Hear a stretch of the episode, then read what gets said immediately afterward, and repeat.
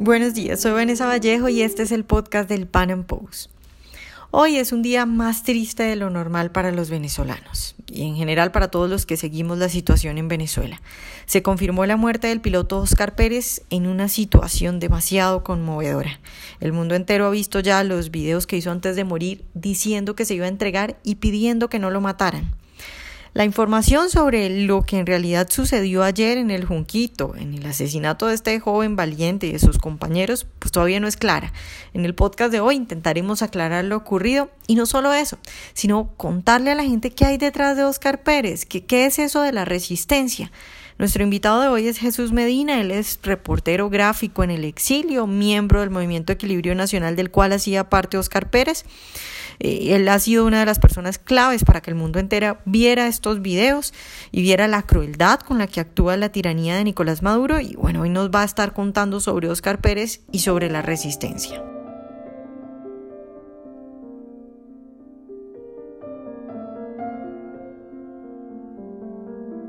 Jesús, buenos días y muchas gracias por estar hoy con nosotros en el Panam Podcast. Buenos días, ¿cómo están? ¿Cómo le va a toda la audiencia que se encuentra en este momento viéndonos de Bolivia? Bueno, desde Bolivia y desde toda Latinoamérica, te cuento, porque tenemos Latinoamérica y América, sí. sí, tenemos audiencia en toda Latinoamérica. Para nosotros los, venezolanos no es, no es, tan buenos días debido a la situación que ha pasado eh, en el día de ayer. Unos compatriotas que han estado luchando por la libertad, que han estado luchando por la eh, por defender la justicia venezolana, por defender los valores venezolanos, por defender a la sociedad. Y bueno, lamentablemente cayeron en armas contra un narco régimen que lo que quiere es oprimir a todos los venezolanos.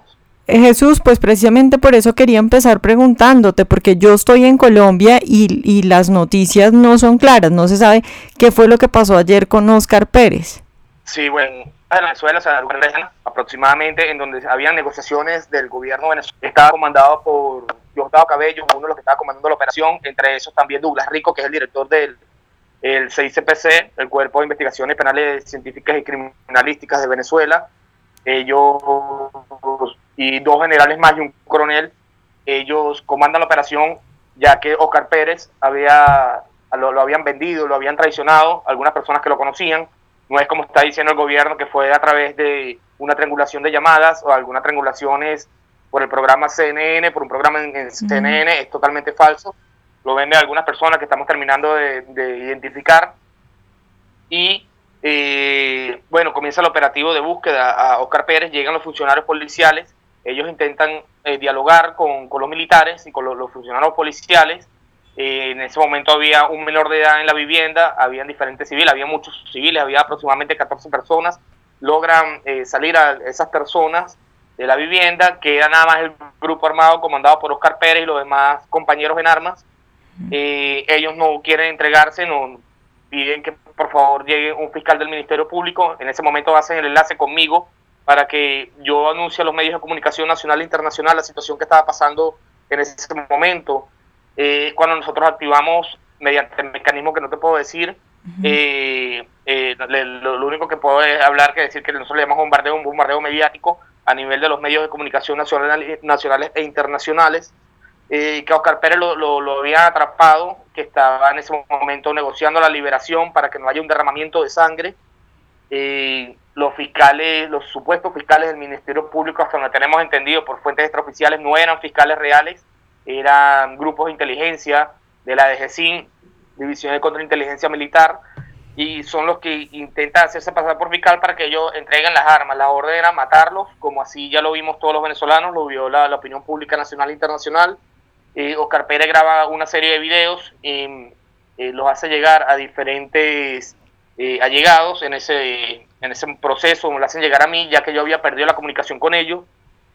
Eh, comienza el tiroteo intenso, Carpérez dice que por favor no, no, no, no disparen, que no quieren derramamiento de sangre, que están luchando por el país. Y nosotros publicamos varios videos y bueno, el desenlace fue lo que ya conocen la, el ciudadano, eh, los videos que salieron por las redes sociales, algunas imágenes, Oscar Pérez, la, la, la, que, que nos llegó hoy, que fue abatido eh, producto de cinco impactos de bala y le dan un tiro de gracia. El tiro de gracia es un tiro en la cabeza y es lo que hace que Oscar Pérez termine de, fallecer. Los otros compañeros de Oscar Pérez, ellos quedaron aturdidos por un lanzamisiles, un AT-4 del ejército venezolano y vuelan la casa en ese preciso instante, quedan aturdidos y es cuando entran los grupos comandos, grupos operacionales de comando de la unificación entre el SEBIN, que es el Servicio Bolivariano de Inteligencia Nacional, con la DGCIN y los grupos de respuesta inmediata, algunos cuerpos de seguridad, y terminan de avaliar a, el grupo de patriotas que se encontraba armado. Jesús, ¿cuántos sobrevivientes hay? ¿Están detenidos? ¿Se saben dónde están?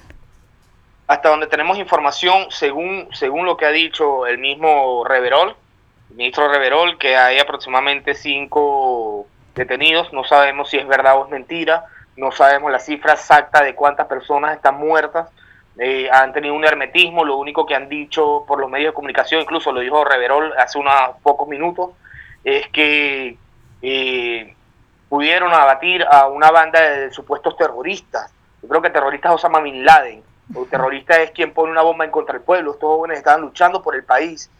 Eh, lo que sí te puedo decir es que uno de los, de los, de los supuestos funcionarios policiales que cayó en el, en el, enfrentamiento en el día de ayer no era, no, era, no era un policía activo, no era un funcionario policial activo, tenía una identificación policial totalmente falsa y era miembro de los grupos paramilitares que son los que armó el Estado venezolano que se le llaman colectivos. Ese uno, uno de los que cayó ayer en enfrentamiento con Oscar Pérez, otro de los que cae si era funcionario policial, pero el gobierno ha intentado tapar esto y hacer la víctima, hacer un show mediático realmente. En el día de hoy, hace pocos minutos, hemos estado recibiendo que empezaron los ataques a nivel cibernético a, los diferentes aliados de Carpere, e incluso tratando de vincularlos con, con algunas supuestas conversaciones que se tenían con él. Yo soy uno, por lo menos, de, los de los que están tratando de vincular yo le quiero decir algo al Estado venezolano, le quiero decir algo a la opinión pública internacional, a la opinión de toda América y Latinoamérica, a los gobiernos, que dejen de ser cómplices, que dejen de ser cómplices de esta matanza que está habiendo en Venezuela, de estas violaciones a los derechos humanos que están habiendo en Venezuela. Somos víctimas, muchísimas personas, miles de personas, millones de personas de un narcoestado, y a nosotros nadie nos está ayudando. Lamentablemente, más de 200.000 venezolanos han salido en el principio de año de Venezuela, han tenido que escapar de Venezuela. Más de 200.000 venezolanos han tenido que separarse de sus familias. ¿Y los gobiernos qué hacen? Pura burocracia. ¿A qué tenemos que llegar? ¿A una guerra civil? ¿A qué tenemos que llegar nosotros? Estamos pidiendo una ayuda internacional, le estamos pidiendo ayuda a la Organización de Naciones Unidas, le estamos pidiendo ayuda a la Organización de Estados Americanos, pero todo es una burocracia. ¿O es que el petróleo de Venezuela vale más que muchas vidas venezolanas? ¿O es que el oro de Venezuela vale mucho más que las vidas de todos los compatriotas que están cayendo? Día a día víctimas de lampa, víctimas de la delincuencia.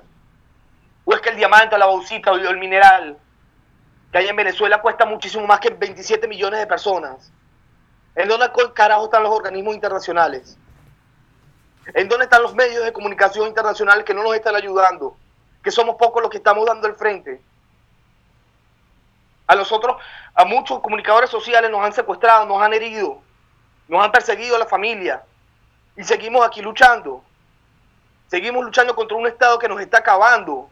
que quieren? Que haya un holocausto como en la Segunda Guerra Mundial.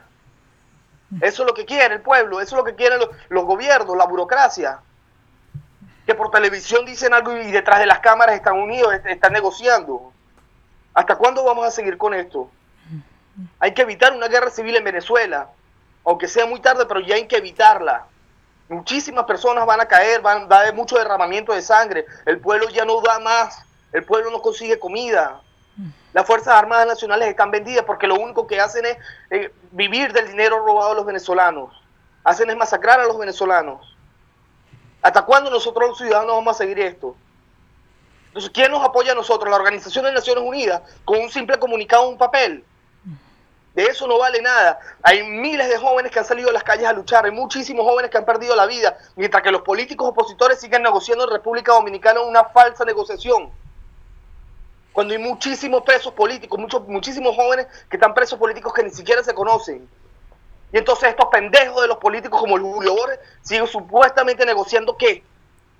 Rosales, ¿quién carajo le dio autorización a Rosales para negociar por los venezolanos? El pueblo no quiere a los políticos, el pueblo quiere una respuesta inmediata. El pueblo necesita urgentemente una salida. las personas se están muriendo, los niños están pasando hambre. No hace falta, mira, ser comunicador social, no hace, falta, no hace falta ser sociólogo. Solo los invito a todos los latinoamericanos y los americanos que me están viendo en este momento a que vayan a Venezuela y que caminen dos cuadras nada más para que ustedes vean cómo los niños comen de la basura, personas enflusadas comen de la basura. Yo mismo he tenido que grabar esa situación. Entonces, ¿qué respuesta le podemos dar al pueblo que está desesperado? Cuando no hay medicina en los hospitales, cuando los hospitales no sirven. ¿Qué más le podemos decir a, la comunidad internacional? Que nos encontramos ahogados, que estamos desesperados, que estamos solicitando ayuda, que estamos pidiendo ayuda urgente para el pueblo venezolano. O van a seguir con la burocracia creyendo a Nicolás Maduro o al presidente de la República que es Diosdado Cabello. Porque Maduro es un simple títere. ¿Qué más tenemos que hacer nosotros? Los medios de comunicación están asustados. Los periodistas de Venezuela están asustados. No saben cuándo les puede pasar lo que me pasó a mí o, peor. Ayer tuvimos información que habían detenido a otro miembro o un directivo de un medio de comunicación de una radial. ¿Qué vamos a hacer nosotros? El comando de Oscar Pérez, la resistencia de Oscar Pérez, a Oscar Pérez le pasó lo mismo que le pasó a Cabo. El mismo gobierno se encargó de agarrar y decir que era un show mediático, creó una campaña para decir que era un show mediático. El mismo, el mismo Estado venezolano se encargó de desaparecer a Caguaripano, pero en esta oportunidad logró asesinar a Oscar Pérez y a sus aliados. Sí, Jesús, yo te quiero preguntar ya para terminar, ¿qué había detrás de Oscar Pérez? Es decir, ¿hay, ¿hay algo articulado, hay algún movimiento que uno pueda decir tiene esperanza en Venezuela o simplemente era él y los cuantos que estaban ahí? No, detrás de Oscar Pérez hay miles de venezolanos. Lo voy a decir, por primera vez lo estoy diciendo, hay miles de venezolanos. Detrás de Oscar Pérez hay muchísimos venezolanos que están dispuestos a alzarse en armas, porque es la última es la última opción que nos queda. Hemos apelado a la comunidad internacional, no nos han hecho caso. Hemos apelado a la constitución de la República Bolivariana de Venezuela, la cual han violado. Hemos apelado a todos los organismos competentes, hemos apelado a todos los recursos habido por haber, pero esta es la última instancia y lamentablemente no la queremos llegar, pero va a tener que ser así para poder liberar al país. Detrás de Oscar Pérez hay una organización muy grande que el gobierno le teme. Eso que le incautaron ayer no es ni la cuarta parte de lo que hay para este movimiento. Y tengo que decir la verdad, en este movimiento hay muchísimos policías, hay muchísimos militares que no están de acuerdo con sus superiores. Hay muchísimos, muchísimos grupos, comandos que no están de acuerdo con sus superiores. El gobierno de Nicolás Maduro, Diosdado Cabello pueden cambiar sus anillos de seguridad en cualquier momento, pueden cambiar la rotación de seguridad pueden cambiarla 10 veces si quieren. Y las 10 veces siempre vamos a tener gente adentro de ellos, monitoreándolos y estar pendientes de lo que están haciendo. Detrás de el movimiento de Oscar Pérez, porque no es solo él, Oscar Pérez fue una imagen. Oscar Pérez fue una imagen que se arrastró por el país.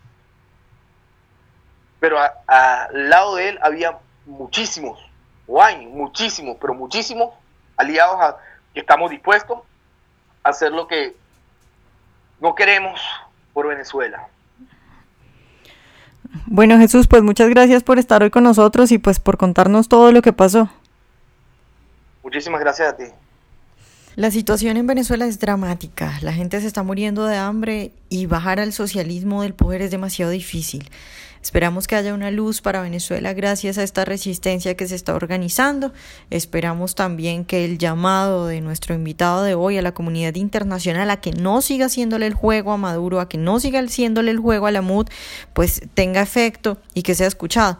Y bueno, por supuesto que esperamos también que otros países como Colombia no permitan que el socialismo llegue al poder porque una vez lo consiguen, una vez que los socialistas llegan al poder, solo vienen desgracias y bajarlos de ahí es demasiado difícil. Ojalá hayan disfrutado esta entrevista de hoy. Recuerden seguirnos en nuestro canal de YouTube y en nuestras redes sociales y nos vemos en un próximo Panam Podcast.